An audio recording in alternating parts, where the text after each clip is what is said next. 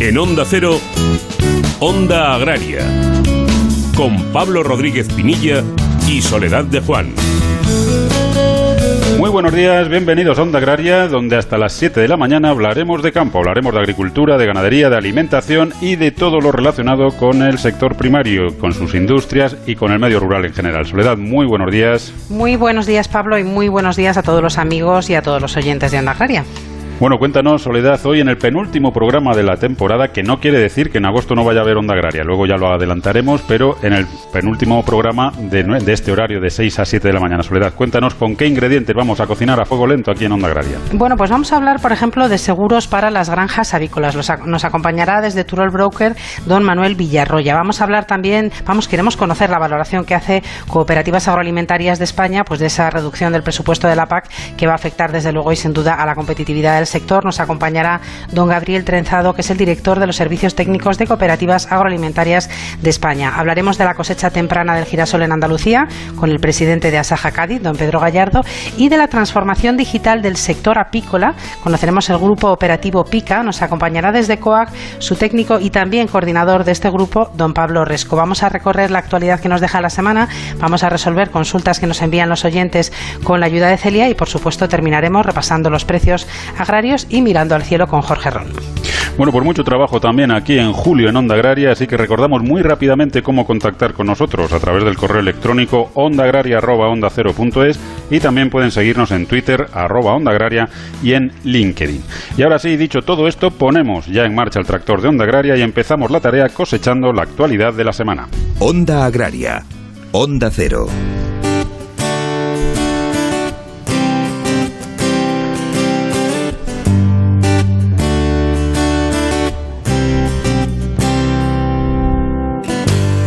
Una semana desde luego marcada por los presupuestos de la Unión Europea y es que el pasado martes los Estados miembros de la Unión Europea acordaron un marco financiero plurianual para el periodo 2021-2027 de 1,07 billones de euros.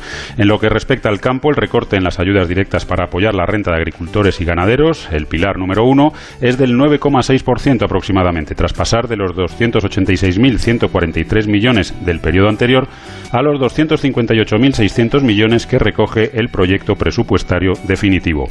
Por otro lado, para desarrollo rural, el correspondiente al Pilar 2, el marco presupuestario recoge un total de 85.850 millones, que representa una reducción del 11,2% con respecto al presupuesto comunitario de los últimos años, que se situó en 96.712 millones de euros. Conocidas las cifras del marco financiero plurianual, al contrario de la satisfacción expresada tanto por el presidente del Gobierno, Pedro Sánchez, como por el ministro de Agricultura, Luis Planas, las organizaciones profesionales agrarias, Asaja, COAG, UPA y Unión de Uniones, consideran que el acuerdo alcanzado en lo que se refiere al campo es negativo, ya que para la financiación de la futura política agraria común supondrá un recorte de más de 5.000 millones de euros en los pagos directos y en ayudas al desarrollo rural para España en el próximo periodo. En la conferencia sectorial de Agricultura y Desarrollo Rural extraordinaria, celebrada este jueves 23, el Gobierno adelanta sus propuestas ante la reforma de la PAC.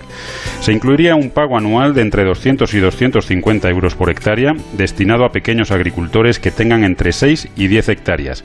El agricultor genuino será aquel que cumpla que entre el 20 y el 30% de sus ingresos totales proceden de la actividad agraria. Se limitará el cobro de la PAC a 100.000 euros en función de los costes de los trabajadores y como principal instrumento de apoyo para agricultores y ganaderos, se creará una ayuda básica a la renta que sustituirá al pago básico y a la condicionalidad. El Ministerio propone que esta nueva ayuda alcance el 60% frente al 56% del actual, a la vez que apuesta por quitar los derechos históricos. El ministro de Agricultura, Pesca y Alimentación, Luis Planas, presidió el pasado jueves la Conferencia Sectorial de Agricultura y Desarrollo Rural, en la que se ha aprobado la distribución territorial de 78,2 millones de euros para tres líneas de actuación. Prevención y lucha contra plagas, a la que se han destinado prácticamente 6 millones de euros, que se suman a los seis acordados en la Conferencia Sectorial del pasado mes de abril. Programas estatales de erradicación de enfermedades de los animales, para los que se distribuyen cerca de 1.700.000 euros, que se suman a los ocho que ya fueron repartidos en abril y finalmente a la reestructuración y reconversión de viñedos para el ejercicio 2021 que recibirá algo más de 70 millones de euros. El Consejo General de Organizaciones Interprofesionales Agroalimentarias, celebrado por videoconferencia y presidido por el secretario general de Agricultura y Alimentación, Fernando Miranda, emitió informe favorable sobre la propuesta de extensión de norma con aportación económica, solicitada por la Organización Interprofesional del Huevo y sus productos, IMPROBO, para las campañas 2020-2021, 2021-2022 y 2022-2023. IMPROBO ha previsto una recaudación de 937.158 euros por campaña, lo que supondrá, a lo largo de los tres años, un total de 2.811.474 euros. De esta cantidad, un 70% se destinará a actividades de comunicación y promoción del huevo y los ovoproductos y un 30% a la realización de actividades de investigación, desarrollo e innovación tecnológica y mejora del conocimiento, eficiencia y transparencia del mercado. El Consejo de Ministros aprobó esta semana una ayuda global de 10 millones de euros para el porcino ibérico, enmarcada dentro del paquete para paliar los efectos de la pandemia del COVID-19. El Ejecutivo dio el visto bueno al Real Decreto que concede una cuantía de 40 euros por animal y hasta un máximo de 500 animales por explotación. Deberá presentarse un plan en el que se incluirán los animales sacrificados o a sacrificar en el periodo subvencionable comprendido desde el pasado 7 de julio hasta el 15 de octubre. Este plan deberá remitirse a las comunidades autónomas antes de el día 31 de agosto de 2020. Según datos de comercio exterior, las exportaciones de alimentos, bebidas y tabaco crecieron un 5,4% en los cinco primeros meses de 2020, hasta alcanzar prácticamente los 21.900 millones de euros, frente a unas importaciones que disminuyeron un 0,9% en este periodo, hasta situarse en 14.336 millones. El saldo comercial, por tanto, reflejó un superávit hasta mayo de 7.551 millones.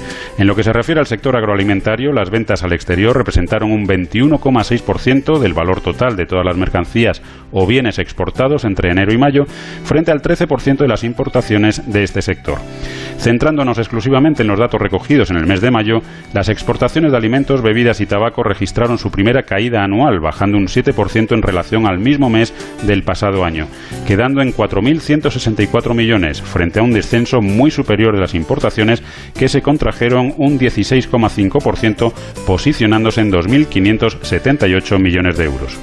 La Federación Española de Bancos de Alimentos es galardonada con el Premio Extraordinario de Alimentos de España 2019 por su labor social ante la pandemia, según ha anunciado este miércoles el Ministerio de Agricultura, Pesca y Alimentación. En el resto de categorías, el premio a la industria agroalimentaria ha sido para Aceites García de la Cruz, de Madridejos, Toledo. El accesit a la iniciativa emprendedora en la misma modalidad de industria alimentaria ha recaído en Eisars Agrosocial de San Vicente de George, en Barcelona. Ingeoliva, de Lora del Río, en Sevilla, ha recibido el premio a la producción ecológica. En la categoría Internacionalización Alimentaria, la galardonada ha sido Moralejo Selección de Arcenillas, en Zamora. En producción de la pesca y de la acuicultura, la distinción ha recaído en la organización de palangreros guardeses Orpagu de Pontevedra. Y dentro del apartado dedicado a restauración, el galardón se lo llevó el restaurante segoviano José María. En comunicación, el jurado ha reconocido la labor de la Asociación Biela y Tierra de Zaragoza. Así que enhorabuena a los galardonados y al Ministerio por mantener estos premios que reconocen el trabajo del sector. Onda Agraria. En Onda Cero te entretenemos y te informamos. Te ofrecemos cada día análisis y debates, entrevistas y opiniones, actualidad, deporte y muy buen humor. Y en ondacero.es y en nuestra app lo tienes todo. Los podcasts de todos los programas y otros exclusivos de la web. Escucha el programa que te perdiste o vuelve a escuchar tu sección preferida. Te mereces esta radio. Onda Cero, tu radio.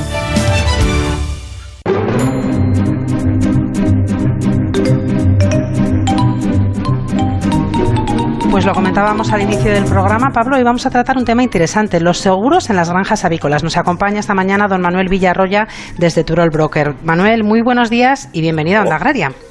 Hola, buenos días. La primera pregunta parece que es obligada. ¿Qué es Turol Broker? Eh, Turol Broker es una correduría familiar formada hace 30 años y que está ubicada en la provincia de Teruel y que trabajamos pues eh, absolutamente todos los ramos pero eh, uno de los que estamos haciendo inciso es bastante importante para nosotros, que es el mundo ganadero. ¿Y en qué momento os planteáis un producto específico y único como es este para granjas avícolas? Pues lo planteamos en el momento de que nosotros pertenecemos a una asociación nacional, a, una asociación de brokers que se llama Cogebro, en la que está distribuida por toda España y es en este momento de, las punteras del sector de seguros y eh, solemos hacer productos específicos buscando eh, canales eh, que canales importantes en los que se vea una necesidad específica. Entonces, al igual que hay compañeros que están especializados en el mundo médico, pues otros estamos especializados en el mundo agrario y lo que hacemos es crear productos concretos que en el cual en el mercado son complicados de encontrar o tienen unas, unas circunstancias muy especiales. Eh, sí, Manuel, muy buenos días. Eh, partiendo de la base de que asegurar siempre es interesante y más todavía con, bueno, pues lo inestable que tenemos la meteorología, los mercados y, todas las cuestiones relacionadas con el sector agroalimentario, en el caso de las granjas avícolas, ¿es obligatorio tener un seguro? No, eh, en el caso de las granjas avícolas, desde el punto de vista legal, de cara a las leyes, no es obligatorio. Lo que sí que eh, viene, eh, dijéramos, haciéndose de una manera como obligatoria es desde el punto de vista contractual. ocurre que la mayoría de las granjas avícolas, el, dijéramos casi prácticamente el 95%, son propiedad de integradoras. Integradoras son las empresas grandes que ponen allí los pollos para que el granjero los críe, los cuide y luego la integradora se lleve al mercado eh, esos animales. Entonces las integradoras lógicamente tienen miedo eh, y les hacen responsable en la mayoría de los contratos de que si pasa algo allí en la granja el ganadero tenga que hacerse cargo de, la pérdida de daños que pudiera haber en cuanto al tema de los animales, en cuanto al tema de los, de los follitos. ¿Sabes? Y en, cuanto Al tema, y en cuanto al tema de las instalaciones ya es un tema privado del ganadero. O sea, desde el punto de vista obligatorio no es, pero sí que los, las integradoras sí que les obligan a, a que tengan los granjeros seguros para defenderse si pasa algo, porque si no lo van a tener que pagar de su bolsillo. Y Manuel, ¿qué es necesario para asegurar bien una granja avícola? Pues para asegurar bien una granja avícola, eh, bueno, actualmente lo que está ocurriendo en el mercado es que eh, ya al haber muchas, demasiadas granjas, por lo que hemos visto nosotros últimamente estos últimos años, pues las granjas antiguas han quedado desfasadas y las eh, integradoras cada vez están exigiendo que las instalaciones sean más modernas.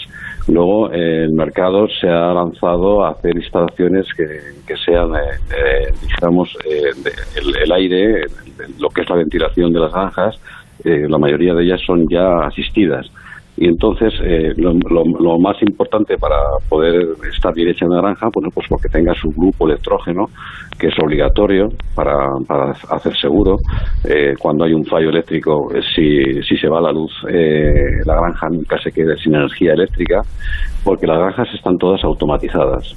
Eh, y lo que necesitamos nosotros para poder asegurarla, pues bueno, saber las condiciones, saber qué grupo electrógeno tiene, saber qué sistemas de alarma tiene de temperaturas, de robo, etcétera, de, cuestiones, ubicación y, y luego el, tipo de, granja que es, que la mayoría son de panel sándwich, que el panel sándwich es, es muy combustible. Eh, Manuel, ¿por qué es tan complejo o tan difícil asegurar una granja avícola? Bueno, la complejidad viene dada de que es un, para como decimos en nuestro argot, es un eh, es un tema de alto voltaje. Eh, cuando en una granja se produce, por ejemplo, un conato de incendio, hay muchas posibilidades de, porque normalmente suelen estar en la zona rural, los parques de bomberos suelen estar muy lejos y una, una granja arde como una tea en el sentido de, que si es de panel sándwich, pues es muy fácil que se queme toda la instalación desde el punto de vista de incendios. Y luego, desde el punto de vista de los animales, pues cuando pasa algo importante como un tema eléctrico, una avería, una avería de una maquinaria, una alarma que no funciona, un corte de suministro eléctrico o un cortacircuito dentro de la, de la granja que eh, impida que el grupo electrógeno eh, entre en funcionamiento, cualquier cosa de este tipo, pues puede, depende en qué época del año, puede suponer que mueran todos los animales de la granja. Y entonces la pérdida es gordísima no sé si tenéis algún, seguro que sí, algún algún caso real, algún, algún aunque sea un poco, pero pero sí, para dar un poco la idea de, la, importancia que tiene el, poder contar con un seguro solvente. Pues eh, primero es importante eh, contar lo que usted ha, lo que has comentado, contar con un seguro, con un seguro que sea solvente, que las cosas estén bien hechas, que no haya cláusulas que condicionen los contratos. Eh, luego, en el tema de, nuestra experiencia ya hemos tenido casos de todos los colores. Hemos tenido casos de, haber un corto, un cortocircuito en la granja, marcharse la luz, no poder entrar en marcha el grupo electrógeno, la alarma avisar tres horas después de haber ocurrido y morir eh, 17.000 pollos en una atacada. Eso es el pan nuestro de cada día. Otros casos hemos visto, de, hay un compañero dentro de la asociación que también es especialista como nosotros, en, eh, que, es de, de Extremadura, concretamente de Zafra, que se llama Sánchez Castañón, eh, que él ha tenido varios casos que yo no los he sufrido, pero él sí que los ha sufrido eh, de incendio, de incendio, pues que el sistema de las granjas en, invierno sabéis que tienen que se tienen que mantener a una temperatura adecuada para los animales. Eh, entonces todas las granjas llevan un sistema de calefacción. Hay sistemas de calefacción más seguros que otros. La mayoría de las granjas suelen ser van a, con gas, con quemadores de gas pero hay granjas también que, que utilizan calefacción con biomasa. Este, este, tipo de granjas pues son bastante peligrosas, las, las, que tienen calefacción por biomasa. En cuanto hay un conato de incendio, eh, eh, un panel de sándwich que, que, que, es que le llega calor, por lo que sea, pues eso si se, si se enciende no hay quien lo apague. Y, y, claro, cae toda la instalación, caería toda la nave entera, estamos hablando de naves grandes, estamos hablando de naves que tienen 1.800 metros cuadrados. Sí, sí. Es decir, que son grandísimas. Manuel, nos queda preguntarte por una forma de contacto para los oyentes que nos estén escuchando, para los productores avícolas que estén interesados. Pues mira, nuestra forma de contacto puede ser de distintos canales. Una de ellas es el teléfono móvil WhatsApp que utilizamos eh, en oficina, que es el 655-946-856. Otra forma de contacto es a través de nuestra página web, que es www.turalbroker.com. Eh, y también eh, como teléfono fijo el 978 61 2303. Bueno, pues muchísimas gracias Manuel Villarroya, Villarroya desde Turol Broker por acompañarnos esta mañana, por tratar este tema tan interesante para los productores y hasta otra ocasión. Pues muy bien, pues gracias. Un saludo. Venga, hasta luego.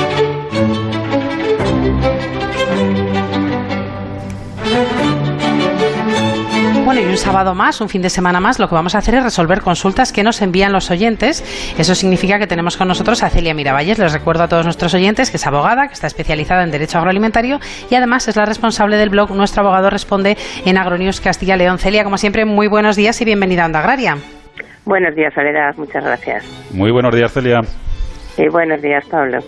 Bueno, pues tenemos dos consultas para esta mañana. La primera de ellas nos la envía José Gómez y nos dice lo siguiente. Tengo una parcela y en una de sus lindes tiene un desnivel del terreno de algo más de un metro. Nos dice, yo soy el lindero de la parte inferior del desnivel. Observo que con los años la altura va aumentando. Mi carril o camino de acceso está junto a la linde. Cuando llegan las lluvias hay una importante cantidad de tierra, de barro, etcétera, que cae en mi carril de acceso. A veces incluso me es imposible circular con el coche y tengo que entrar a pie y además tengo que entrar porque tengo que cuidar a animales. Deseo acondicionar el camino para evitar este problema y la consulta nos dice es la siguiente. Una vez acondicionado el camino, ¿le puedo pedir alguna responsabilidad al vecino de la parcela de arriba? Si le propongo una siembra de vegetación para contener y aguantar la tierra, ¿se puede obtener? ¿Qué otras opciones puedo contemplar? Eh, bueno, pues habría que conocer a quién pertenece lo primero ese desnivel del que nos habla, ¿no? Pero parece que el oyente eh, que es al oyente al que le pertenece, ¿no? Por lo que él es el que tiene que acondicionarlo. Y en su caso, pues poner a su costa algún tipo de mallazo o siembra de vegetación, como dice, para lo cual pues lo más correcto sería acudir a un perito como un ingeniero agrónomo que le indique las opciones más convenientes eh, para ello, ¿no? En principio el vecino no debería oponerse, salvo ya decimos que, que ese desnivel o ribazo pues sea de su propiedad, ¿no? En todo caso, si posteriormente el vecino le ocasiona algún tipo de daño, pues este oyente le podrá reclamar evidentemente esos, esos daños ocasionados. Y tenemos una segunda consulta que nos envía Bernardo. Nos dice, mi idea es adquirir una extensión de 10, 20 o 30 hectáreas por la zona de Palencia de cara a ir plantando paulatinamente dicha tierra de pistachos en un intervalo de 4 o 5 años para no hacer todo el, el desembolso de golpe. Actualmente nos dice, cuento con maquinaria, ya que vengo de agricultura en Murcia y allí tengo todo lo necesario para preparar la tierra. De modo que me gustaría conocer las ayudas disponibles en Castilla y León para poder establecerme. Nos dice que tiene 32 años, que nunca ha estado dado de alta como autónomo en agricultura efectos de ayuda, tan solo ha cotizado 4 o 5 años como peón agrícola eh, siendo más joven. Ahora se dedica a otra actividad. Pues vamos a ver, las ayudas que quizá mejor encajarían con lo que propone el oyente pues serían la incorporación de jóvenes agricultores, ¿no? Pero debe tener en cuenta que entre otros compromisos que se adquieren existe la obligación de no dedicarse a actividades no agrarias más de 600, 960 o 1300 horas al año, ¿no? Dependiendo de la dimensión de la explotación, estamos hablando de una UTA o de media o de media UTA. Bueno, pues Celia, como siempre, muchísimas gracias. Eh, te despedimos hasta septiembre porque en agosto vamos a tener unos programas un poquitito especiales y además para que puedas descansar y cogerte unos días también. Y hablamos. Eh, pues nada, pues efectivamente, hasta septiembre nos vemos. Que paséis buen verano. Un saludo. Buen verano. Onda Agraria.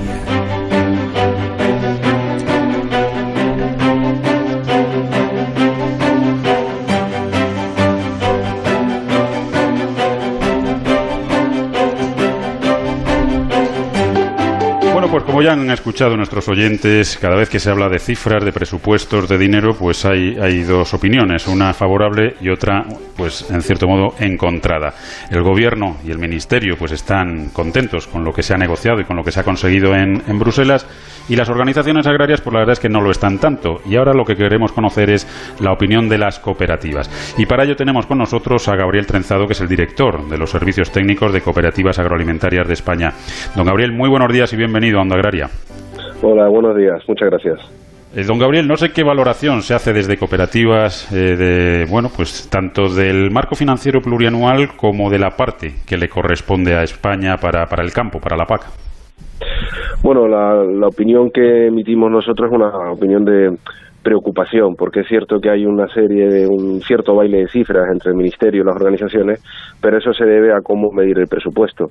Eh, el mensaje final con el que hay que quedarse, yo creo que todo el mundo está de acuerdo, es que la tendencia del presupuesto de la política agraria pues tiende a la reducción, lo midamos como lo midamos y al final pues bueno es un mal mensaje al sector que ya está sufriendo una escasez de rentabilidad y que además se le va a pedir un cambio de modelo productivo eh, en el marco de lo que es el proyecto del gran pacto verde que pretende la Unión Europea para ser más sostenibles medioambientalmente cuando el sector ya lo es y lleva trabajando muchos años en ello. ¿Es oportuno este, este presupuesto, este cambio, teniendo en cuenta que hace unas semanas pues la, Comisión lanzó esas propuestas, que sí, son propuestas políticas que habrá que debatir y habrá que negociar, pero la bomba está, está lanzada y ahora nos juntamos con este, con este presupuesto a la baja? Eh, ¿No es muy coherente el, mensaje que lanza la Comisión Europea?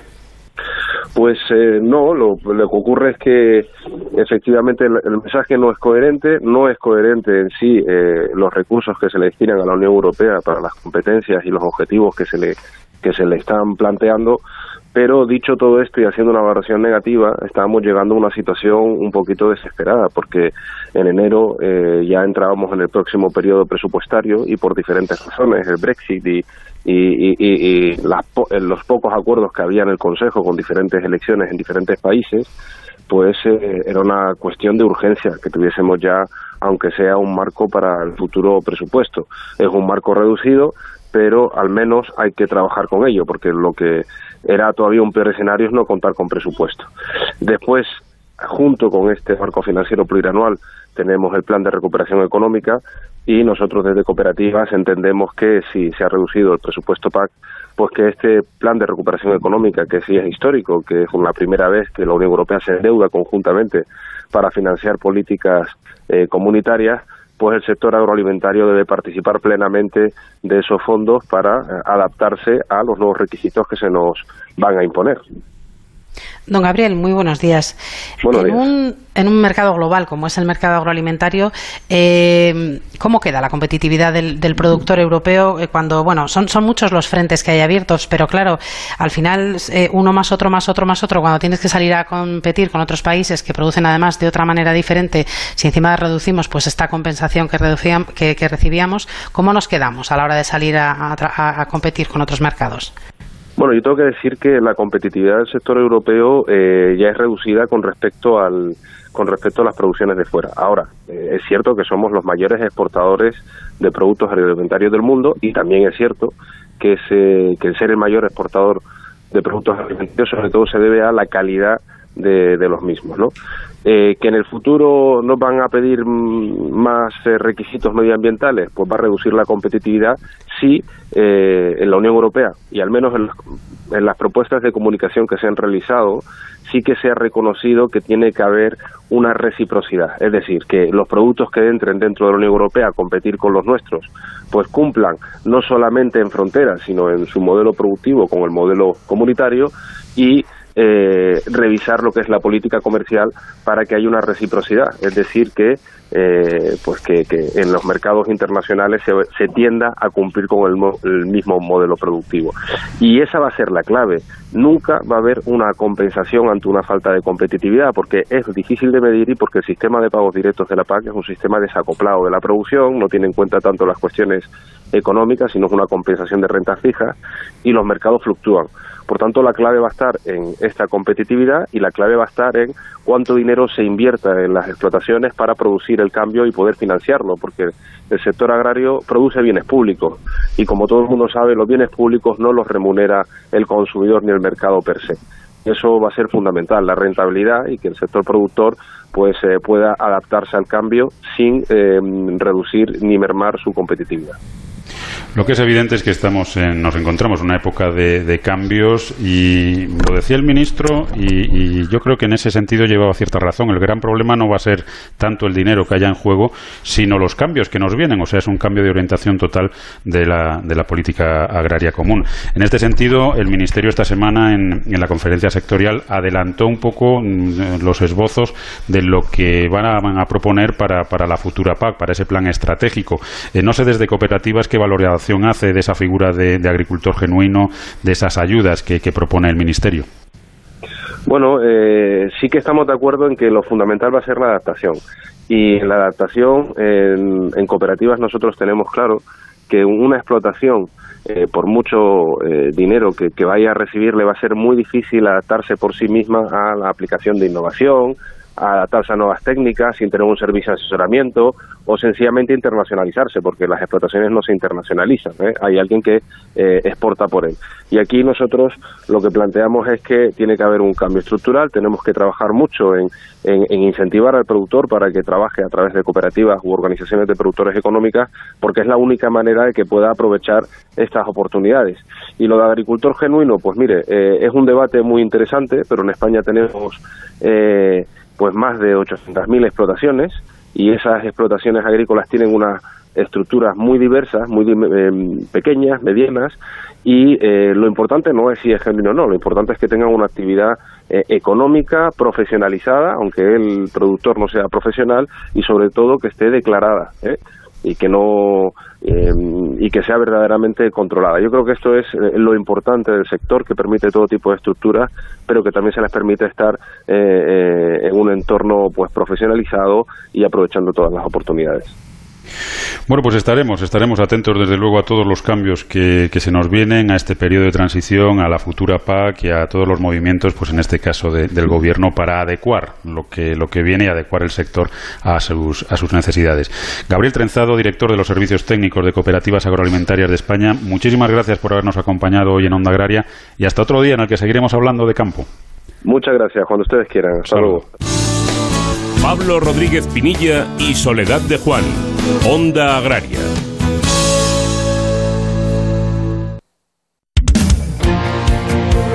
...98.0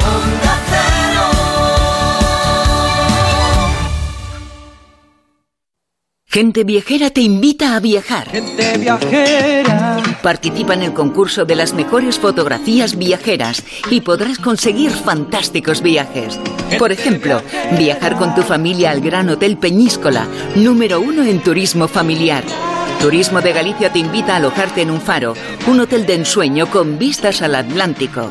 Viajar con Globalia, Air Europa, a cualquier destino de sus rutas nacionales o disfrutar de dos noches en cualquier hotel de España de Accor Hoteles de las marcas Novotel, Ibis o Mercure. Envía una foto de uno de tus viajes con tus datos personales a genteviajera.ondacero.es. Este año también podrás subir tus fotos y textos a las redes sociales. Cita a Gente Viajera y utiliza la etiqueta hashtag concurso Gente Viajera. ¡Suerte! y gracias por viajar con nosotros.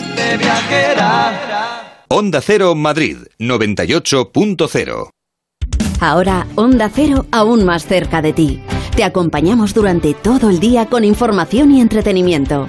Además, somos la cadena de ámbito nacional con más programación local y regional, para que estés permanentemente conectado con todo lo que sucede en tu barrio, tu ciudad y tu comunidad.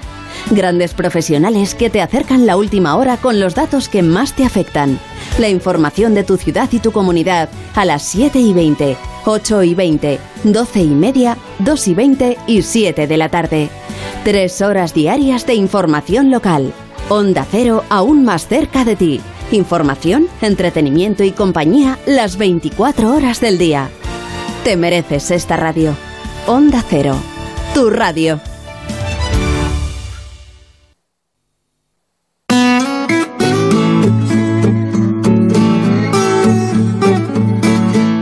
Rodríguez Pinilla y Soledad de Juan, Onda Agraria. Bueno, pues ya estamos de vuelta. Recuerden que están escuchando Onda Agraria, que están en Onda Cero y que les acompañaremos hasta las 7 de la mañana hablando nada más y nada menos que de campo. Y recuerden que están escuchando Onda Agraria en Onda Cero en la mejor cadena posible y que además nos pueden escribir a ondaagraria.ondacero.es y también a través de las redes sociales en Twitter y en LinkedIn hay que buscar Onda Agraria. Y también pueden entrar en www.ondacero.es si quieren escuchar el programa en otro momento. Ahí tienen que buscar en programas, pinchar en Onda Agraria y buscar el audio del sábado o del domingo que quieren escuchar o descargarse. Hay una cosa, Soledad, que se nos ha olvidado. Hoy es 25 de julio y como todos nuestros oyentes sabrán es Santiago. Así que felicidades a todos los Santiagos, a todos los Jaimes y a todos los españoles, porque Santiago es patrón de España, aunque ya parece que se ha olvidado, pero no señor, es patrón de España. Así que felicidades a todos, concretamente a los Santiagos y a los Jaimes. Continuamos aquí camino en Onda Agraria y vamos a hacerlo hablando de ganadería, Soledad, porque eh, aquí hablamos mucho del sector apícola, es un sector al que tenemos especial cariño, probablemente porque hemos ido en alguna ocasión a, algún colmenar y la verdad es que el que va a un colmenar, algún picotacillo se lleva, pero sobre todo se lleva una experiencia que no olvida en su vida y por lo menos es nuestro caso. Vamos a hablar de la transformación digital en el sector apícola, vamos a hablar del grupo operativo PICA y lo vamos a hacer con Pablo Resco, que es técnico en COAG y coordinador de PICA. Pablo, muy buenos días y bienvenido a Onda Agraria. Hola, buenos días. Eh, Pablo, cuéntanos qué es PICA, cuáles son sus objetivos, quién forma PICA y, bueno, pues qué, vamos a perseguir con, su puesta en marcha. Bueno, em, como has mencionado, eh, PICA es un proyecto de los grupos operativos que se lanzó el Ministerio, cuenta con financiación de, pública del Ministerio y de, los fondos de desarrollo rural europeos.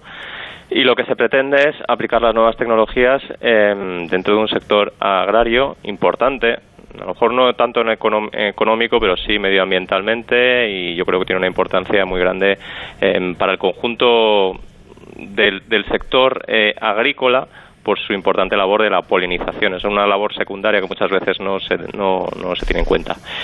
Y lo que se pretende es eh, pues mejorar em, el, el, estado del sector atendiendo una de las necesidades eh, fundamentales como son eh, la disminución de los riesgos económicos, medioambientales, sanitarios em, y climáticos que tiene, que tiene el sector. Esos son los, los objetivos que tiene principalmente. Eh, Pablo, ¿qué necesidades tiene el, apicultor? O sea, ¿qué, es lo más urgente? ¿Dónde, ¿Dónde tenemos que hacer el primer esfuerzo? Mira, el, sector apícola es un sector em, mm, que cuenta con unas, unas particularidades y unos condicionantes, como es la lejanía. Muchas veces los apicultores tienen que desplazarse cientos de kilómetros para ir a visitar sus colmenas. Entonces eso refleja pues una dificultad a la hora de manejar los propios riesgos, los propios riesgos sanitarios, Em, y los propios riesgos climáticos. Es decir, muchas veces llegas tarde ¿no? a la hora de, ver cómo están las, tus colmenas, no puedes ir a visitarlas todas con, con la prontitud o, con la frecuencia que, te gustaría para, para, llegar a un control más estricto. Entonces, em, esta herramienta lo que permite es un control telemático del estado de tus colmenas, es decir, se miden distintos eh, variables como son la temperatura, Em, es decir, si la temperatura dentro de las colmenas puede ser excesiva, eh, la humedad, es decir, si las condiciones eh, son em, dentro de la colmena son idóneas, y también, por otro lado, el, peso, es decir, si la colmena está produciendo a que con, de una forma correcta, si no está produciendo de forma correcta, con lo cual también te indica, eh, te da, te da una, un indicador del, del, estado evolutivo y de producción de tu colmena, en definitiva también eh, te ayuda a, interpretar esos datos y a, saber el estado, posibles dificultades que pueda estar eh, atravesando ese colmenar. Pablo, ¿qué tal? Muy buenos días. Buenos días. Entiendo que tener todos estos datos a mano y de una forma tan sencilla pues te ayuda también a prevenir problemas y a poner soluciones. ¿Qué tipo de apicultores, si es que hay algún tipo de apicultores, pueden, pueden utilizar esta plataforma? ¿Van a poder utilizar esta plataforma? ¿Tienen que ser grandes, pequeños? ¿Sirve para todos? Sirve para todos, desde el, desde el apicultor que de una forma más eh, complementaria a otro, a otro tipo de actividades puede estar realizando con, con un número de colmenar pequeños eh, a grandes apicultores que están muchos días del año en la carretera pues viajando viendo colmenas de un sitio a otro. En definitiva también lo que sirve es para optimizar tu tiempo.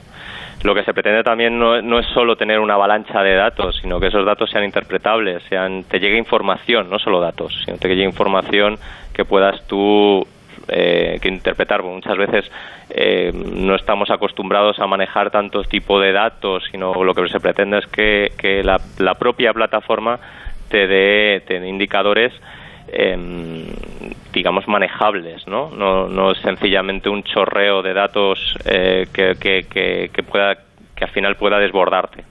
¿Este tipo de plataforma este, o este tipo de tecnología no existía en el sector apícola? Existía, eh, efectivamente, existían diversos, em, diversos eh, dispositivos, muchas veces únicamente orientados al, al, tema de robo, en su mayor parte, es decir, que simplemente eh, te indicaban si podía haber dificultad, si, si, las, si las colmenas se estaban moviendo, si lo que indica que, que podían ser, que podía el apicultor podía estar siendo víctima de un robo. Eh, y es cierto que existían a nivel eh, internacional ciertas eh, aplicaciones, ciertos dispositivos ya a nivel comercial, de, sobre todo de países nórdicos, muy enfocadas sobre todo a, apicultores hobby, ¿no? como una actividad, es decir, porque son eran aparatos excesivamente caros Em, y lo que se pretende con este grupo también es eh, encontrar ese punto óptimo para que en la tecnología no sea, no sea, el coste no sea eh, prohibitivo para que pueda ser accesible para todos los, apicultores.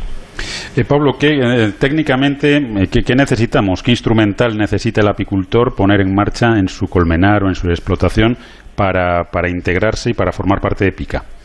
Sencillamente lo que necesitaría es eh, instalar el dispositivo eh, dentro de su y descargarse la aplicación.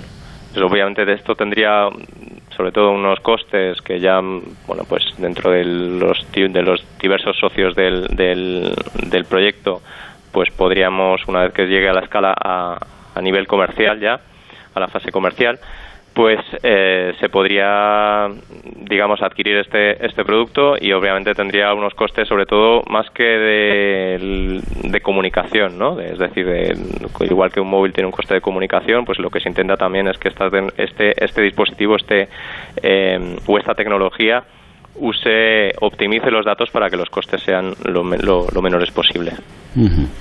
Bueno, pues Pablo Resco, técnico de COAG y coordinador de PICA, muchísimas gracias por haber estado con nosotros esta mañana. La verdad es que es un tema muy interesante y que beneficia, por supuesto, a los apicultores, pero como bien nos decías también al principio, a todos, porque las abejas son fundamentales para, para todos nosotros. Así que muchísimas gracias y un saludo. un saludo y buenos días. Los fines de semana hablamos de nuestras mascotas con Carlos Rodríguez. Cuando hay un problema de alteración de los comportamientos higiénicos, lo primero es ir al veterinario y que le haga pruebas para ver si tiene algún problema de orina. Voy aquí de viaje y he escuchado la opción de que se puede plantear preguntas. Una duda que me ha surgido, yo tengo un American Stafford, de vez en cuando le hacemos nosotros comida, ¿no? Arroz. Hay mucha gente que nos está preguntando cómo viajar seguro con la mascota, sea perro o sea gato, en el coche. Perro pequeño debería ir en el transportín detrás del asiento del copiloto. Como el perro y el gato, con Carlos Rodríguez. Los sábados a las 3 de la tarde y los domingos a las 2 y media. Patrocinado por Menforsan, los especialistas en cuidados, higiene y cosmética natural para las mascotas. Te mereces esta radio. Onda Cero, tu radio.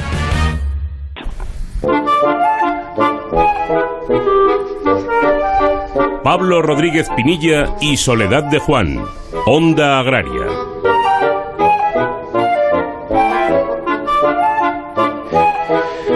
Bueno, pues la verdad es que interesante, interesante todo lo que sea beneficiar la, la cría, la producción con, con, abejas para que sigan en nuestro medio ambiente y sobre todo pues para que sigan produciendo y hacer rentable una, una actividad que es fundamental para, para nosotros. Yo creo que es, es, interesante. Así que estaremos muy atentos a, todo lo que suceda con Pica, que ya lo decíamos eh, la semana pasada, mm, empezando por el nombre me parece muy acertado, ¿no? Pica, muy, muy asociado a las abejas. Pero bueno, continuamos hablando de campo y si hay un cultivo también que se beneficia de, del trabajo de estas abejas es el, de, el del girasol. Y precisamente queremos hablar del girasol de cosecha temprana. Se está realizando en estos, en estos días y queremos ver cómo va todo ello. Y para ello tenemos con nosotros a Pedro Gallardo, que ya saben es presidente de Asaja Cádiz. Pedro, muy buenos días y bienvenido, como siempre, a Onda Agraria. Muy buenos días, Pablo. Un fuerte abrazo. Me imagino, Pedro, que también para el cultivo del girasol las abejas son importantes. Muy importante, muy importante porque la polinización es importante y además pues eh, tenemos un, un, sistema donde totalmente funcionamos colaborando con apicultores y bueno, es muy, muy positivo. Eh, Pedro, comentábamos que, que, bueno, pues está procediendo la cosecha de, de girasol temprano. Eh, cuéntanos un poquito eh, primero qué es un girasol temprano y, y, bueno, por qué se cosecha ahora en lugar de cosecharse más adelante como estábamos acostumbrados antes. Sí, un girasol temprano es una adaptación que llevamos haciendo ya, sobre todo en, el sur de España, Valle de Guadalquivir, donde empezamos en el año 2008 con apenas, yo empecé con 66 hectáreas cuando prácticamente me tachaban de loco sembrando girasol eh, a finales de, de, enero, en vez de sembrarlo en, abril o incluso mayo, que, hemos tenido aquí siembra de, de, esa fecha. Y ese año pues lo sembramos muy, muy, temprano, salió muy bien. Oye, a día de hoy eh, pues son ya 50.000 hectáreas en el Valle de Guadalquivir. Hombre, yo, esto no, no lo aconsejo en una zona donde eh, sea susceptible de, de heladas tardías y, demás, pero en el, Valle de Guadalquivir, que te admite una térmica porque el río te, te, regula mucho la temperatura, pues es verdad que es al final una herramienta que tiene el agricultor para adelantar eh, de, de alguna forma el ciclo, eh, que los golpes de calor cuando vienen ya el girasol esté hecho, que no haya competencia entre plantas si la primavera es normal, puesto que te permite intensificar el, la dosis de siembra, meter más semillas por hectárea, y, y, no tiene una competencia, con lo cual estás teniendo y, y, además estás contribuyendo a la biodiversidad, porque ese girasol tan temprano al final te, te proporciona que, que, distintas aves y demás puedan, puedan criar en, en, lo, en, el, en el, cultivo. Es, ¿Se resiente de alguna forma la, el rendimiento por, por hectárea o, o, se mantiene o incluso se mejora? ¿Cómo, ¿Cómo estáis saliendo con esta experiencia? se mejora mucho, Pablo. Eh, uh -huh. En una finca como es aquí, en la provincia de Cádiz, la, la que llevamos desde, desde, el año treinta y tanto, verá que los girasol aquí empezamos en el año 70 y 78, creo recordar, o ya mi padre y mi abuelo, con unos rendimientos medios de 800 kilos, años buenos de 1000 kilos, años malos de 600. Eh, con esta experiencia, después de, de, 12 años, la media se nos ha ido eh, prácticamente a los 2.100 kilos, o sea que se ha casi triplicado, con años de, de 2.500 y 2.600 kilos, que son producciones prácticamente de, regadío en secano. Por tanto, eh, es una es una, una herramienta que, que tenemos aquí eh, y bueno y aprovechando la, lo que son la, la, lo, lo, la, el clima, que de alguna forma pues, pues, no tenemos unas heladas tardías como si ocurre en otras zonas. ¿no? En ese sentido, Pedro, ¿cómo se está comportando 2020, tanto en rendimiento por hectárea como, como en precios? Porque, claro, hay veces que, que, hablamos de rendimiento, no estamos contentos con el rendimiento, pero luego llega el precio y resulta que, que, al final pues no salen los números. ¿Cómo va 2020 de momento?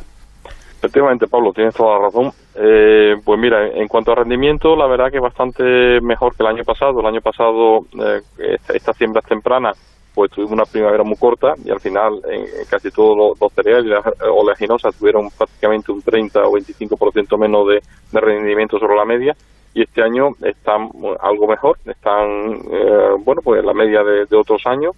Podemos hablar del linoleico en torno, en estas siembras tempranas con incremento de dosis, entre 1.600 y 2.000 kilos, con parcelas incluso por encima de los 2.000 kilos, pero pues eso, eso puede ser una media.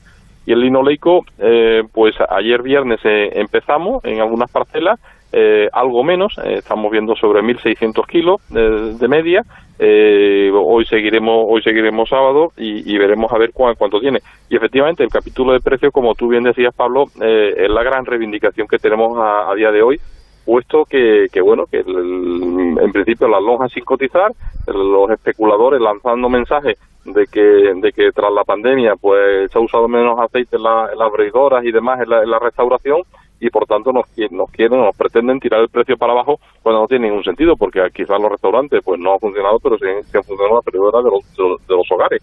Por tanto, el consumo, consumo, el consumo ha habido. Y después también, Pablo, una, una reivindicación que, que tenemos también. Eh, hay que recordar que el girasol que se produce en España y en Europa es un girasol que, que, que no tiene neonicotinoides, porque ya nos quitaron esta herramienta eh, pero hay que recordar también que es el único sitio en el mundo donde no tenemos eh, esta, esta sustancia activa y si nos entra girasol de fuera, que, que bueno, se han sembrado con neonicotinoides y aquí no hay diferencia en precio. No se le paga un suplemento al productor español, europeo, por, por, por de alguna forma hacer una buena práctica en el medio ambiente. Sin embargo, el que viene de, de, otros países, llámese Ucrania, Canadá, cualquier sitio del mundo, pues sí viene con esto y entendemos que es un grave perjuicio. Pedro, ¿qué tal? Muy buenos días. Eh, un grave perjuicio, desde luego, y que además se repite en otros, con, otros, con otros temas. Y lo comentábamos un poquito hace un rato con Gabriel Tenzado Cooperativas, ¿no? que al final así no se puede salir a, competir. Pero bueno, yo voy a aprovechar que te tenemos esta mañana aquí como presidente de Saja Cádiz para preguntarte qué tal se encuentra en general el campo gaditano, si hay algún sector al que deberíamos eh, cuidar un poquito más buenos días, Soledad. Pues vamos, el, campo realmente lo que lo que le está pasando a Soledad es que los precios no están acompañando. Hemos, hemos, estábamos en la calle con unas manifestaciones antes de la pandemia porque los precios son precios. Yo ya no digo de hace 40 años, es que eh, aquí hemos vendido trigo trigo duro a, a 75 pesetas, que son 450 euros tonelada, y el trigo duro está ahora mismo pues en torno a, los 270 eh, euros, eh, no llega a las 50 pesetas. Es que son precios mucho más bajos que en el año 2008, o girasol que hemos vendido a más de 90 pesetas, a más de, eh, más de, de 540 euros toneladas, y el girasol, pues el año pasado no, no llegaban a, a, los 380 euros toneladas. Por tanto, son precios muy, muy, muy, muy bajos comparados con otros años. y, y, bueno, nos encontramos que detrás de la pandemia incluso los precios son peores a día de hoy que antes de la pandemia. ¿Sectores castigados? Pues, pues mucho, eh, desde la flor cortada al sector ganadero, de ovino, caprino y porcino, eh, el vacuno tampoco, tampoco anda bien, y por supuesto los cereales. Y, después un sector que, que, aquí es clave en el marco de Jerez, como, como es la, la, la, viña, la, la, uva, que es un sector que, que va menos, porque bueno hemos pasado de 22.000 hectáreas a, a 6.700 hectáreas es la denominación de origen de, más antigua de, España en, cuestión de vino.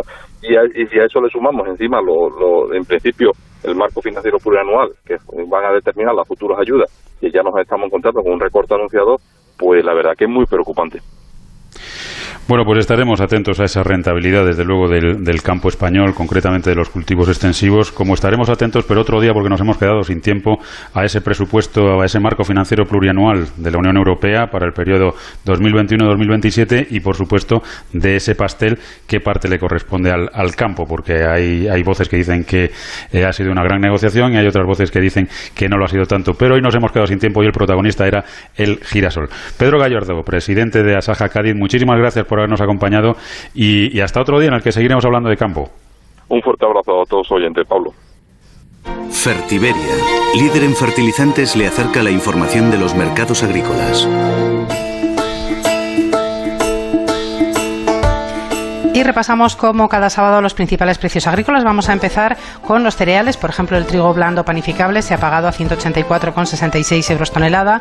El trigo duro lo ha hecho a 268,44 euros tonelada. Y el maíz grano a 180,77 euros tonelada.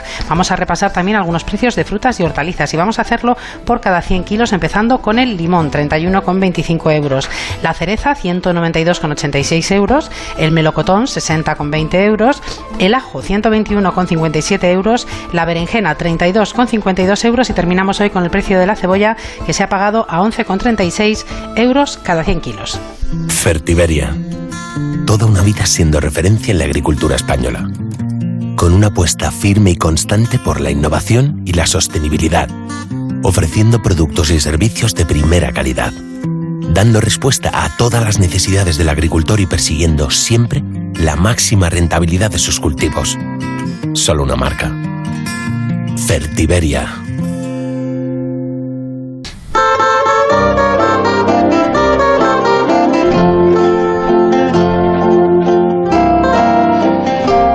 Bueno, ya a puntito de terminar el programa, nos queda por conocer el pronóstico del tiempo para el fin de semana, una tarea de la que se ocupa cada sábado Jorge Ron. Muy buenos días, Jorge. Hola, buenos días, Cedes y Pablo, y un cordial saludo a nuestros amigos agricultores y ganaderos. Nos espera un fin de semana típicamente veraniego, con altas temperaturas. Es lo más destacable. Por ejemplo, en las zonas de Andalucía, el oeste, Extremadura, también la zona centro, sobrepasaremos los 45, los 41 grados prácticamente entre el domingo y el lunes, o sea que temperaturas diurnas muy altas y las nocturnas también. De cara a la nubosidad tendremos algo de nubosidad en el Cantábrico, sobre todo en Galicia a lo largo del mediodía, que llegarán débil frente a esta comunidad. Producirá algo de nubosidad de estancamiento, pero sin precipitaciones. Nubes que por la tarde del sábado llegarán también a Cantabria y el País Vasco. En el resto, cielos despejados con algo de nubosidad de evolución por la tarde en sus zonas de montaña. En Canarias, destacar los vientos del nordeste que soplarán con fuerza y nubes en el norte de las islas. De cara al domingo, la situación similar. Temperaturas muy altas, sobre todo en el suroeste y centro peninsular.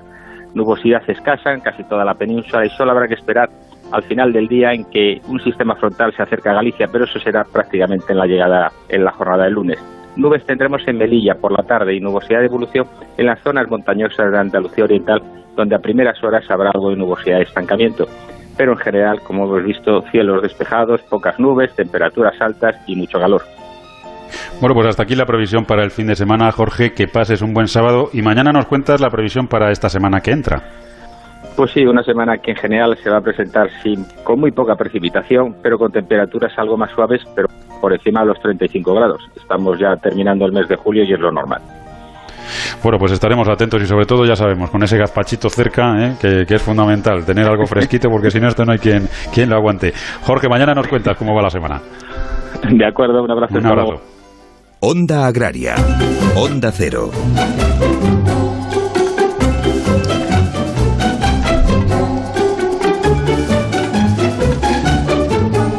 Bueno, pues ahora sí que sí, se nos acabó el tiempo, pero solo por hoy, porque mañana de 6 a 7 de la mañana ya saben que les esperamos aquí en Onda Cero, en Onda Agraria, para seguir hablando de campo, para seguir hablando de mar y sobre todo con todos sus protagonistas. Soledad, ¿que ¿cuáles van a ser? Pues mira, vamos a empezar haciendo una barbacoa. Y es que Juan Carlos Martínez, desde el blog Todo Carne, nos va a explicar los principales cortes argentinos. O sea que ya nos está entrando un poquitito de hambre. Eh, por otra parte, la Organización Unión de Uniones denuncia la falta de transparencia en la formación de precios de la almendra. Queremos conocer este tema. Nos acompañará el responsable responsable de almendra de esta organización, que es don Ricardo Beltrán. Vamos a hablar de datos agrarios con Elisa Plúmez, vamos a repasar las citas que tenemos para los próximos días con César Marcos, vamos a hablar de la comercialización de la merluza de pincho de Celeiro, que es una merluza certificada Friend of the Sea, y nos acompañará el adjunto a la dirección en el puerto de Celeiro, que es don Eduardo Míguez. Y vamos a conocer los principales datos del jamón serrano español, y es que el consorcio del jamón serrano español sella 344.081 piezas durante el primer semestre de este año 2020. Nos acompañará el director de marketing y promoción del consorcio, que es don Carlos Hoyo. Y terminaremos, pues como hemos terminado hoy, hablando con Jorge de la previsión del tiempo para los próximos días. Bueno, pues aprovechamos. Mañana todavía estaremos en nuestro horario habitual, ya saben, de 6 a 7 de la mañana aquí en, en Onda Cero. Pero ya a partir del próximo fin de semana tendremos el horario especial del mes de agosto y estaremos, seguiremos hablando de campo y de mar durante los sábados y los domingos, pero una horita más tarde estaremos de 7 a 8. De todas formas, mañana se lo volveremos a recordar para que no se le olvide olvide a nadie y para que todos estén ahí pendientes de Onda Agraria también en el mes de agosto. Nacho Arias estuvo en el control técnico a los mandos de la cosechadora. Soledad, que pases un buen sábado y hasta mañana. Hasta mañana a todos, feliz día. Ya saben que Onda Agraria es el programa para los que trabajan en el campo y para aquellos a los que les gustaría hacerlo. Nos vamos y recuerden que estén donde estén, díganlo. Yo escucho Onda Agraria. Felicidades a los Santiagos, a los Jaimes, Santiago, patrón de España. Felicidades a todos los españoles y ya saben, les esperamos mañana domingo aquí de 6 a 7 de la mañana en Onda Cero, en Onda Agraria, para seguir hablando de campo y de mar.